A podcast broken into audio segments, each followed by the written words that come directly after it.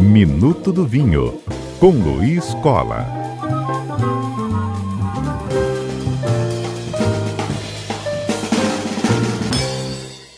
Luiz Cola conosco ao vivo. Bem, hoje nós vamos trazer aquele momento de tira dúvidas dos nossos ouvintes, todo o universo do vinho, com a sua ajuda sendo desvendado com participação ao vivo. É pergunta ao vivo e resposta na hora, não é isso, Luiz? Vamos tentar, né? o desafio é esse, né? Bem, antes aqui até do nosso convite ficar mais aberto para o ouvinte, como sempre está, né? É 992994297, esse número para você mandar sua pergunta agora e Luiz responde aqui conosco no ar, no nosso Minuto do Vinho. Queria uma pontuação até, Luiz, sobre é, uma informação que a jornalista Renata Rasselli trouxe no portal A Gazeta, né? Que por causa até da pandemia nós já temos alguns eventos importantes da área né, do vinícola, é, dos vinhos, né, é, adiados. E aqui no Espírito Santo isso não fugiu à regra também. Pois é, na verdade, de fevereiro para cá, praticamente 100% do, dos eventos, e não é numa escala local, Espírito Santo, não, a nível mundial. Da Vai, que é a maior feira de vinhos do mundo na Alemanha, foi cancelada uma série de outros eventos no, no, na Europa, nos Estados Unidos, aqui no Brasil mesmo também, uma feira de vinhos naturais que aconteceria agora também em, em junho, foi adiada já para novembro, e alguns eventos de maior porte nem para esse ano estão previstos, foram jogados para o ano que vem, da mesma maneira que aconteceu aqui com o Vitória Expo Vinhos. Hum, é os impactos dessa pandemia são gigantescos mesmo. Bem, Luiz. É, não tem jeito, são eventos que reúnem muita gente, não tem como, como realizar um evento desse, desse porte nesse momento, não tem jeito. Com distanciamento, né, essas regras é, inviabilizam muito ainda, pelo menos o formato que se tem desses eventos, né? É, acho que vale para todo tipo de feira, nenhuma, nenhuma tem condição de funcionar. Justamente. Bem, vamos lá então. Já temos aqui algumas participações é, e falamos aqui sobre o Carlos Henrique. O vinho, ele pede para a gente falar de um deles, um vinho Grand um, Theatre, é isso? Deve ser um Bordeaux chamado é, é, Grand te, é, Theatre. Isso. É, é, na, na, verdade, é, Grand Teatro faz menção a um, a um teatro que tem na Praça de Bordeaux. É, esse, eu, eu conheço esse vinho, sim. É um Bordeaux bem, bem, bem simples, feito por cooperativa. É, Para quem, quem leu a coluna que eu escrevi sobre, sobre os Grand Crus da, de Bordeaux na semana retrasada no, no, lá no, na Gazeta, e que eu, que eu conto a história de como foram classificados esses vinhos de Bordeaux e tal, que são 60, 61 principais propriedades e tal, Obviamente, isso estou falando de, uma, de, um pedaço de Bordeaux que está ali à margem esquerda, como a gente chama, no Medoc. Mas tem muito mais na margem direita, Saint-Emilion, Pomerol. O que acontece? Esse vinho, Grand Teatre, tá dentro da macro-região Bordeaux, pode usar o, o, o, nome Bordeaux, mas é um vinho bem genérico, bem simples. Eu não, não sei de cabeça a, a composição a composição dele, mas a, a eu diria, como ele não tem nenhuma descrição né, de uma apelação de origem mais específica, ele deve ser um vinho cooperativo que compra uvas de produtores, né, reúne aquilo e faz um vinho bom, básico, mas, vamos dizer assim, é, quando a pessoa vê no rótulo assim, Bordeaux, ela já pensa logo que vai encontrar um, um super vinho. Isso não vale para praticamente região nenhuma. Tem, tem vinho que vem escrito Bourgogne, que é uma droga, né? Tem vinho que é do Rony, que também não é bom, enfim.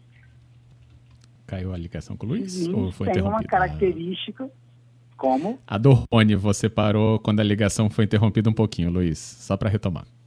Ah, sim. Então, o que acontece? Que as pessoas entendam que um vinho escrito... Falhou de novo? Hum, a ligação hoje não está bem, hein? Hoje é o dia da ligação aqui. a gente traz essa informação então completa com o Luiz, a gente refaz essa ligação no nosso Minuto do Vinho. Enquanto isso, você pode mandar sua mensagem também para a gente responder, claro, com as melhores condições da ligação, no 99299 4297. Bem, falando aí sobre a, a feira né, do Espírito Santo Adiada, que a gente até citou na abertura, a Renata Rasselli, né, jornalista de A Gazeta, ela falando que a 12ª Vitória Expo Vinhos, né, que seria realizada no dia 8 e 9 de julho, anunciou uma, nota, uma nova data, então é para o ano que vem, no mesmo mês, só que para o próximo ano.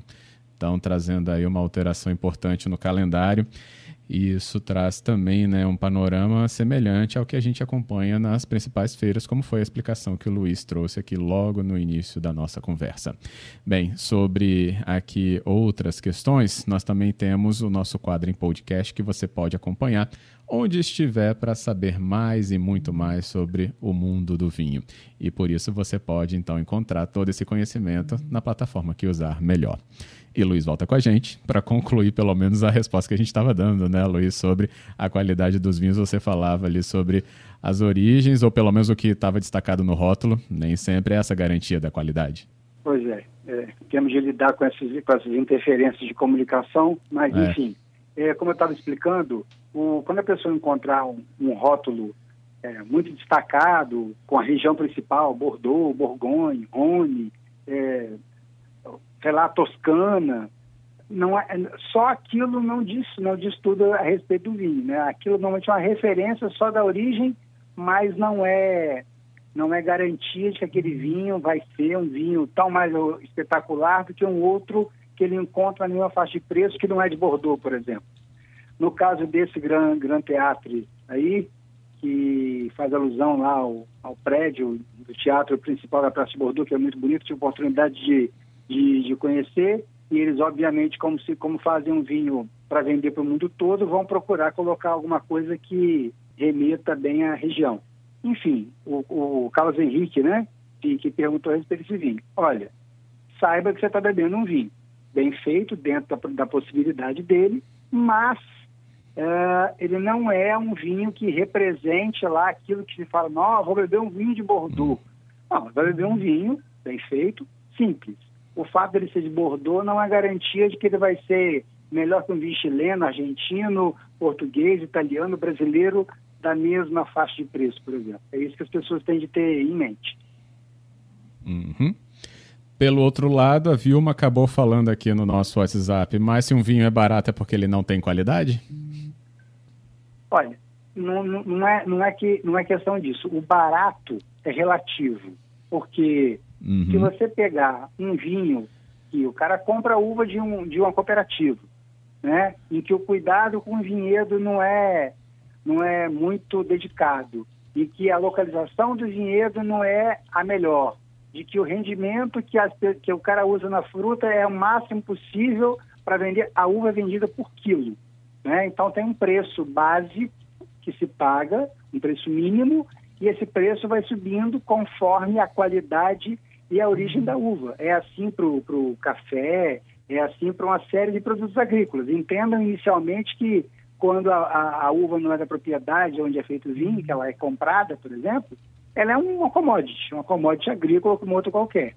Então, a qualidade da uva, que pode num ano ser muito boa também, no outro ano ser ruim, é, citando Bordeaux, é muito comum você encontrar ah, um Bordeaux 96 ou do ano 2000 ou do ano 2005 tem preço, às vezes, o dobro de uma safra 91, de uma safra 2004 ou de uma safra 2011, por exemplo. Por quê? No caso específico, mesmo dos grandes vinhos, a qualidade daquela safra foi inferior ou a outra, né, que eu mencionei antes, foi muito superior. Então, mesmo nível de, no nível de qualidade elevada, você vai encontrar Hum, bom, um, vinho que, que é hum. bom é muito mais caro do que a pessoa que pode comprar. Não adianta. Dentro da limitação dela, ela tem que encontrar, provar e encontrar aquilo que mais agrada. Não tem outro jeito. Ótimo, Luiz. Bem, aqui a gente tem ainda então a Helena. Helena mandou uma hum. mensagem dizendo que ama vinho, mas não entende nada, segundo a mensagem dela. Aí ela conta que um amigo a disse para saber se o vinho é bom. Primeiro tem que olhar a cepa e depois verificar no fundo da garrafa, porque quanto mais fundo for aquele buraquinho no fundo, melhor será o vinho. Mito ou verdade? Olha, esse é um, um tremendo, gigantesco. Mito. Mito. Eu estou rindo, vocês me perdoem, porque o meu, meu pai tinha essa mesma mania. Ele dizia para mim, ah, comprei um vinho no supermercado, o fundo dele, não sei o que e tal. Eu falei, ah, tá bom. Enfim, isso não, não procede. Não procede. Tá? Não, não vou entrar nem mais detalhes, mas que fique claro, não procede. Não, uma coisa não tem nada a ver com a outra. Ótimo, realmente. A gente tem sempre né, essa pergunta aparecendo às vezes. Helena, ó, fala aí com esse seu amigo para ele ouvir o nosso Minuto do Vinho. Aí sim ele vai entender mais. Claudinei fala aqui que ele acha ainda que vinho é muito complicado. Não é nada, Claudinei. É só treinar mais, igual a gente faz aqui no nosso quadro também, né, Luiz? Olha, eu, eu, eu, costumo dizer, eu costumo dizer, eu vejo sempre um monte de gente, inclusive gente que fala sobre vinho, descomplicando o vinho, descomplicando o vinho, vamos descomplicar o vinho. Me perdoem, na verdade, é, o que acontece, o vinho não é complicado todo mundo tem as ferramentas Aí estabeleceu o sinal com o Luiz, que a gente percebe que tem a conexão com ele, é, mas está tendo justamente uma dificuldade aí de acompanhar o que ele estava falando, é isso, né? Vamos trazer justamente então essa ligação. O nosso ouvinte também, sempre muito bem atento, também está falando aqui conosco. Faz parte, Fábio, aqui o nosso ouvinte Vilmar falando sobre a ligação. É, isso aí está bem dificultoso mesmo, né, Vilmar? A gente está acompanhando diferentes é, momentos em que a ligação está falhando. Também tem a Rosana falando: calma, gente, pandemia está testando todo mundo, inclusive o celular. Pois é. Muito da nossa conexão também passa pela internet, né? Então a gente está passando por uma variação aí nesse trecho. Beth, Beth está sintonizada no nosso quadro e diz sobre também a garrafa. A curiosidade dela é sobre garrafa mais grossa, passar menos luz, menos luz e proteger mais o vinho. Se isso é mito ou verdade, a gente teve recentemente uma conversa sobre garrafa, Beth. Mas eu vou deixar que o Luiz responda assim quando o nosso contato for restabelecido, tá bom? E por isso que é tão curioso que quando a gente fala né, sobre um ponto, outro já surge como uma curiosidade. Aí quando a gente soluciona uma curiosidade, a própria explicação em si já pode trazer também uma nova informação para a gente. É isso, igual o Luiz volta agora com a gente. E você, né, Luiz, comentava ainda na mensagem do Claudinei, quando ele falou que o mundo do vinho é complicado e você trazia justamente a sua análise. Pois é, eu, eu vou retomar aqui então. Estava comentando, comentando que eu observo que às vezes pessoas, aparecem as pessoas dizendo assim, ah, vamos descomplicar o mundo do vinho, vamos te ensinar tudo em 30 dias, em 10 mandamentos.